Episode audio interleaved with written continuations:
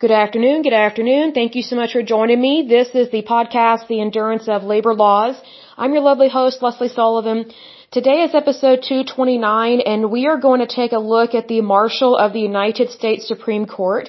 So this is the person that is very much in charge of the Supreme Court uh, police, which we discussed the other day. And this person is appointed to their office, so they are not elected and it's not a normal uh, type of job. It's not like when, you know, you apply for like your local police force or something. This is very much an appointed position. And so, um, there is decorum that goes into that because this is kind of a, a, a status job, I would say. But to dive into this just a little bit, um, this person is chief of police in terms of the arena basically that they are in charge of, especially their employees.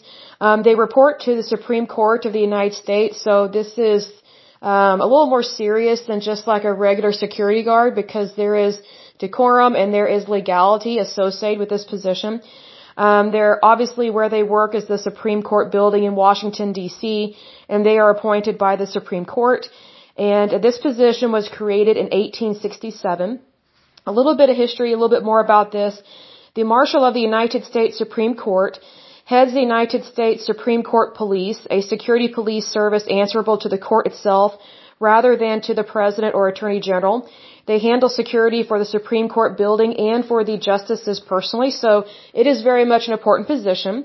Um, some of the responsibilities that they have and kind of the legality behind their job is as follows.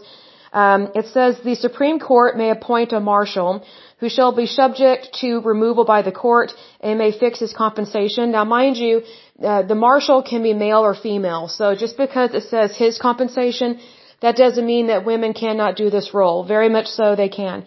It also says the marshal may, with the approval of the Chief Justice of the United States, appoint and fix the compensation of necessary assistants and other employees to attend the court and necessary custodial employees. And these are some of the job responsibilities specific to the marshal.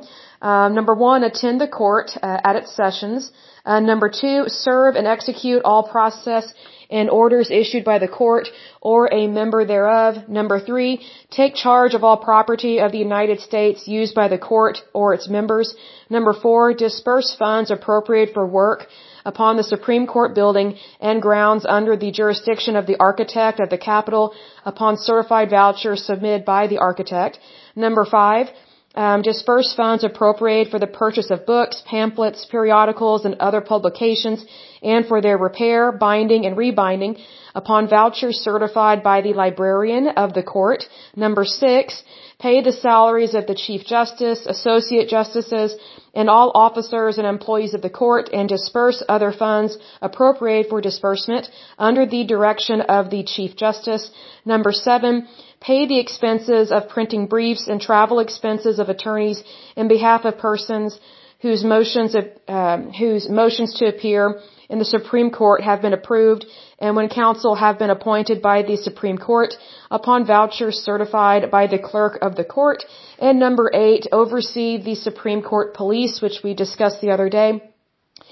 Now, in regards to some of the things that they have to carry out, um, their duties uh, fall in line with Code 40. It's Code 40 USC 6121, and this authorizes the marshal to police the Supreme Court building and protect the justices, employees of the court, and visitors to the court. The marshal also has authority to make arrest and carrying out these duties.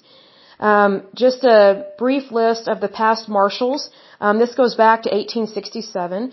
So the first marshal to serve in this position was Richard C. Parsons. Um, he served in that role from 1867 to 1872. The next one was John Nicolay. He was marshal from 1872 to 1887. The next one was John Wright. Um, he served in that position from 1888 to 1915. The next one was Frank Key Green. Um, he served from 1915 to 1938. The next one was Thomas E. I think it's Waggaman, if I'm pronouncing that last name correctly. Um, he served from 1938 to 1952. The next one was T. Perry Lippitt. Um, he was marshal um, from 1952 to 1972. The next one was Frank M. Uh, Hepler. He was marshal from 1972 to 1976. The next one was Alfred Wong. Um, he was marshal from 1976 to 1994. The next one was Dale Bosley. Um, they were marshal from 1994 to uh, 2001. The next one was Pamela Talkin. She was marshal from 2001 um, to 2020, and the current marshal is Gail Curley. And so it's very interesting here that now we're starting to see women be more involved in the court system in this manner. So that's really good to see that. So that's all for this lovely podcast. This one was short and sweet and to the point.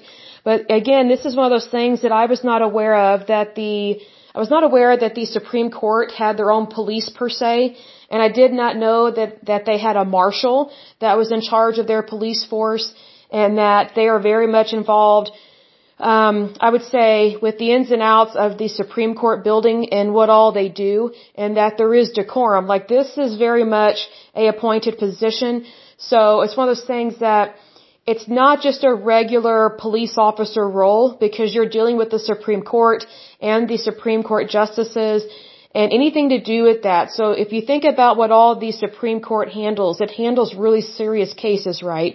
So basically when a court case makes it all the way to the Supreme Court, that means that someone is really fighting hard for something, right? Like they're really intent on it and they're like, hey, I, I did not get justice at the lower courts, so I'm moving this up to the Supreme Court. So needless to say, anything to do with the Supreme Court and those roles and those jobs, they're, they're pretty important and they're pretty serious because of the nature of the work. Um, but I will go ahead and end this podcast. But as usual, until next time, I pray that you're happy, healthy, and whole and that you have a wonderful day and a wonderful week. Thank you so much. God bless and bye bye.